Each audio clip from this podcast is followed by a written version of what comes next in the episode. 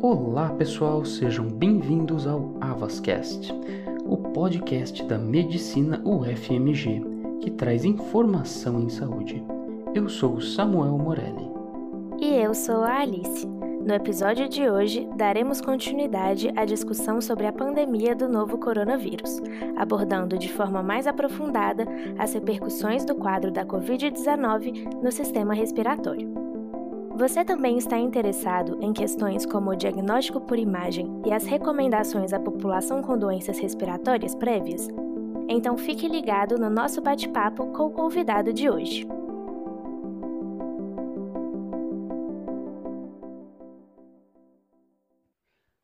apresentamos a vocês o Dr. Ricardo Amorim, professor associado do Departamento de Clínica Médica da Faculdade de Medicina da UFMG, pneumologista do Serviço de Pneumologia e Cirurgia Torácica do HC UFMG, coordenador do Grupo de Pesquisa Doenças Pulmonares do CNPq e coordenador do Centro de Pesquisas Clínicas do HC da UFMG Seja bem-vindo, professor. É um prazer tê-lo aqui conosco.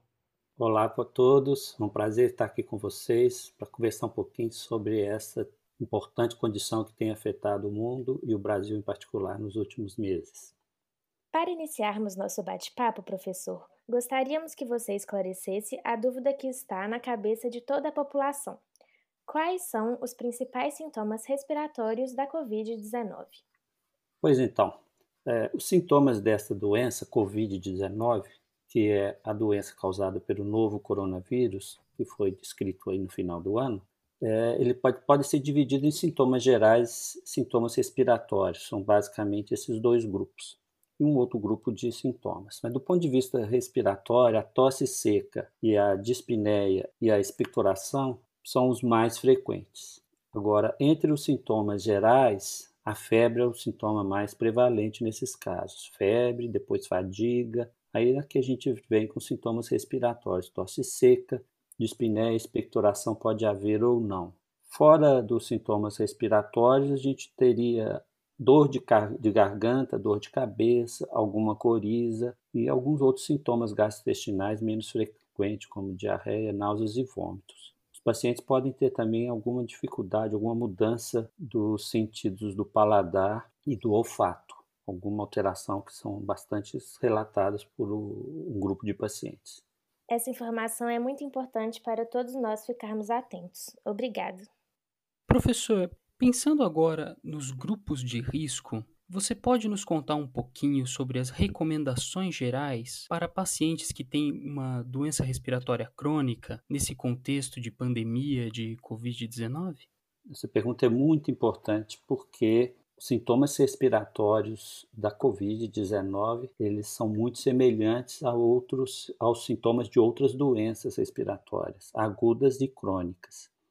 Os pacientes com doenças crônicas respiratórias, eles na, em boa parte deles, já reconhece a sua doença e conhece as suas manifestações, principalmente quando há um agravamento. Então, nós podemos citar aqui os pacientes com asma, com doença é, pulmonar obstrutiva crônica, bronquiectasias, são pacientes que têm um cortejo de sintomas já conhecido por eles mesmos e por seus médicos. E muitas dessas doenças, por serem crônicas, demandam uma orientação para os pacientes de como agir frente ao aparecimento de novos sintomas que apontam, por exemplo, para uma exacerbação da doença de base. Mas, em geral, os pacientes com doenças respiratórias crônicas podem ter dúvidas em relação ao que fazer diante de uma, um episódio respiratório novo, como agir, né? como, quando deve procurar o médico. As orientações gerais que nós temos é, primeira coisa, o paciente deve seguir as recomendações do seu médico assistente quanto ao manejo de sua doença, por exemplo, a asma e a doença pulmonar obstrutiva crônica.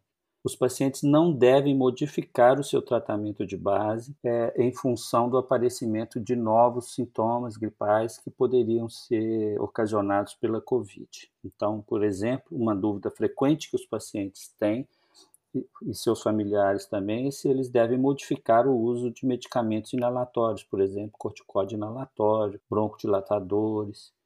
e outros pacientes, inclusive, transplantados de pulmão ou que têm uma doença intersticial pulmonar, como a fibrose pulmonar difusa, por exemplo, que às vezes usam pequenas doses de corticoides oral ou imunossupressores. Então é importante que os pacientes mantenham o tratamento de base para que não ocorra uma descompensação dessa doença em função da interrupção de medicamentos que são de manutenção, de controle da doença.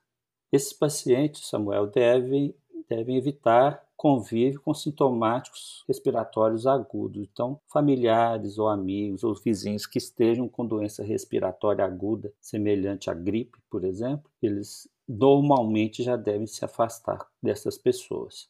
Uma outra coisa importante é que as recomendações gerais de vacinação para os pacientes com doença pulmonar crônica continuam valendo. Então, nós estamos entrando agora na sazonalidade da gripe por influenza, então é muito importante que esses pacientes estejam vacinados. Não só com doenças virais como influenza, mas também com doenças bacterianas, como a vacinação antipneumocócica, que ela tem um intervalo maior, mas esses pacientes já estão é, orientados em relação a essas vacinas. De forma geral, os pacientes respiratórios crônicos devem seguir as recomendações oficiais do Ministério da Saúde a respeito do isolamento social. Porque, assim como eles são pacientes de risco, são as principais pessoas que devem se resguardar desse contato. Por isso, o isolamento social é muito importante. Então, sintomas gripais comuns que não levam a descompensação significativa da doença de base, não aumenta a dispneia, não lhe causam limitações, nem outros sinais de doença descompensada, como cardiovascular. Quando tem sintomas comuns, não complicados, eles devem ser manejados no domicílio, conforme as orientações, sempre que possível, do médico assistente que deve chamar a atenção desses pacientes é quando há um aparecimento da febre alta, maior que 38 até 39, e uma falta de ar, além do que ele está acostumado a vivenciar na variação, na alternância dos dias. Então, esse paciente com falta de ar nova, persistente e febral, desse sim, deve procurar um serviço médico de urgência. Com relação a, outras outros cuidados, é importante lembrar que devem ser evitados, no contexto agora da pandemia, a realização de exames eletivos, vamos dizer assim, exames que não têm urgência, por exemplo, espirometria, outros testes de função pulmonar, broncoscopia. Esses exames não devem ser realizados do ponto de vista de diagnóstico eletivo. Devem ser realizados apenas em alguns contextos por exemplo, que estão em investigação de câncer ou de, demandam uma cirurgia, mas que não pode ser adiada, aí sim esses pacientes podem realizar esses exames, mas sobre todos os cuidados de prevenção de disseminação do vírus. Sim, lembrando que a campanha para a vacinação contra a gripe já começou, né? Exatamente. Então, exatamente. principalmente quem faz parte do grupo de risco deve tomar a vacina. É, os pneumopatas, os pacientes com cardiopatias crônicas e outros pacientes do grupo de risco, pessoas acima de 50 anos, no caso da vacinação pública acima de 60 e 65, mas é, é, continuam valendo essas indicações. E é bom lembrar que nós vamos entrar numa fase agora em que pode, poderá haver uma superposição de quadros gripais por diversos vírus além da Covid do, além do vírus coronavírus novo 2019. Então vai, nós vamos ter influenza, H1N1, dentre outros vírus que costumam circular nessa época agora que vem de inverno. Então, é, esses pacientes precisam ser imunizados anualmente contra esses episódios gripais, independente da presença do novo coronavírus. Há também muitos questionamentos sobre quando internar um paciente com suspeita ou confirmação de Covid-19. O que já foi definido sobre isso, professor? Bom, nós precisamos, para responder essa pergunta, lembrar o espectro da doença. 81% dos casos têm doença leve, então, uma doença que pode e deve ser manejada no domicílio sem necessidade de ir à, unidade de emergência ou hospital, contornado em casa com medicamentos sintomáticos. Em torno de 14% dos pacientes têm um quadro mais grave, com falta de ar, hipoxemia, algum acometimento em imagem do tórax.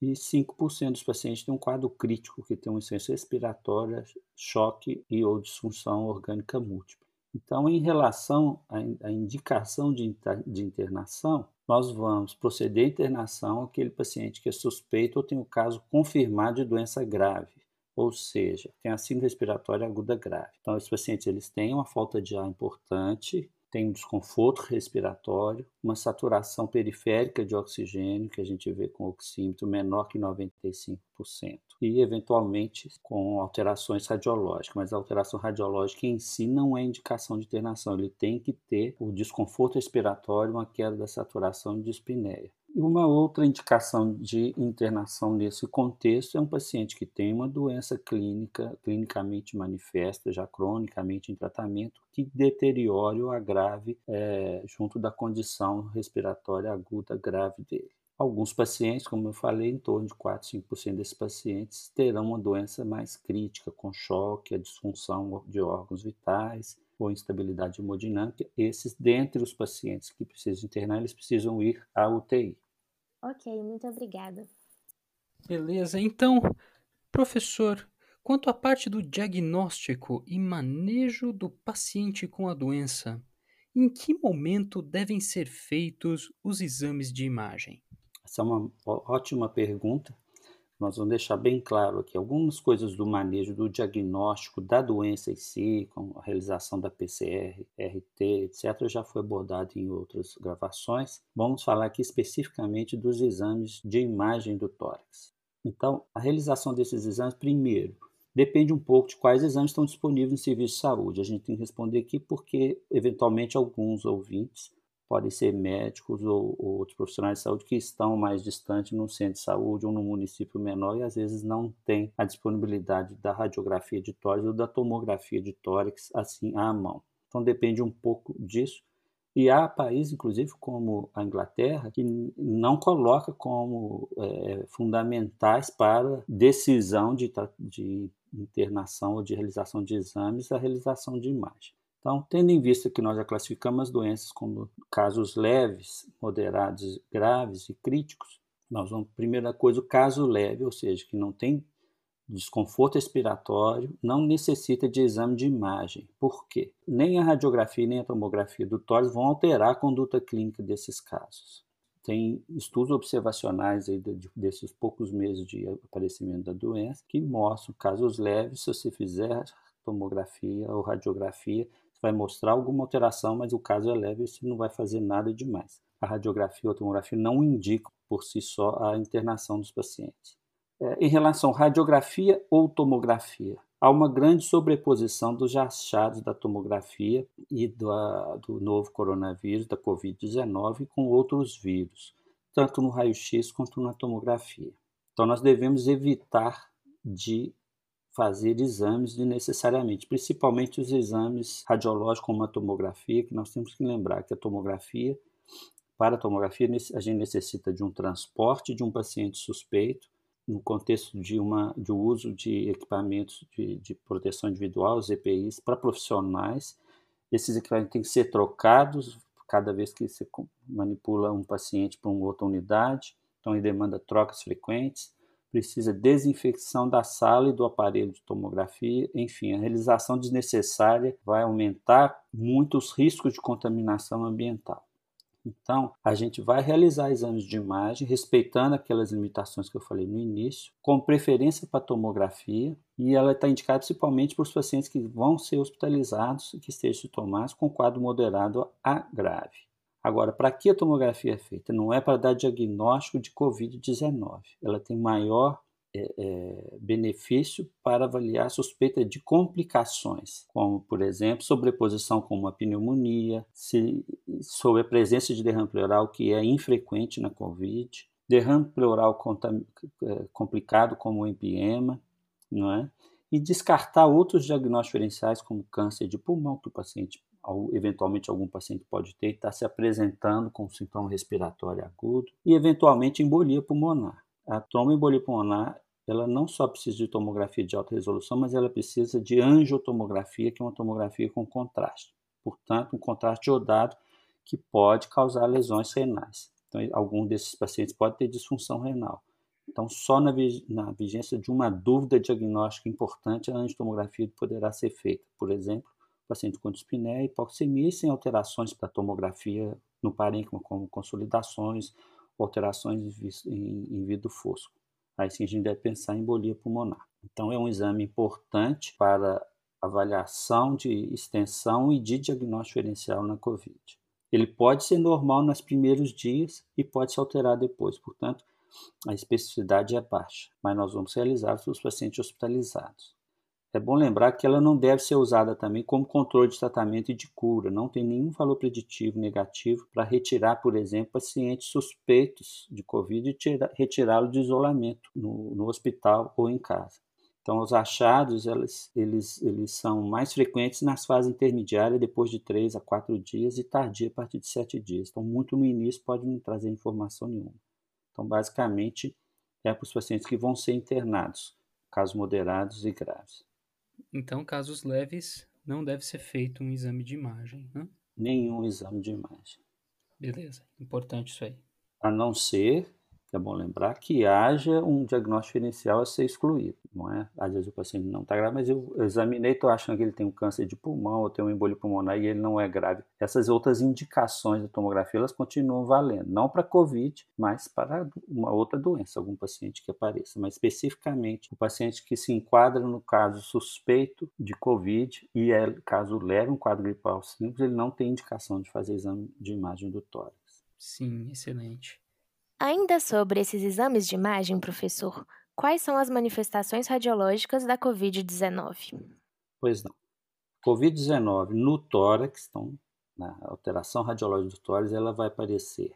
Pode ser normal no primeiro segundo dia, é, mas caracteriza por opacidade que a gente chama opacidade em vidro fosco. Todos têm ouvido falar nessa expressão mais recentemente, ela é mais comum para nós pneumologistas e radiologistas opacidade vidro fosco é aquela área fosca do tórax que não é tão intensa quanto uma consolidação. Então eu vejo ainda vasos que estão presentes no parênquima pulmonar, normalmente, embora esteja um pouquinho fosca.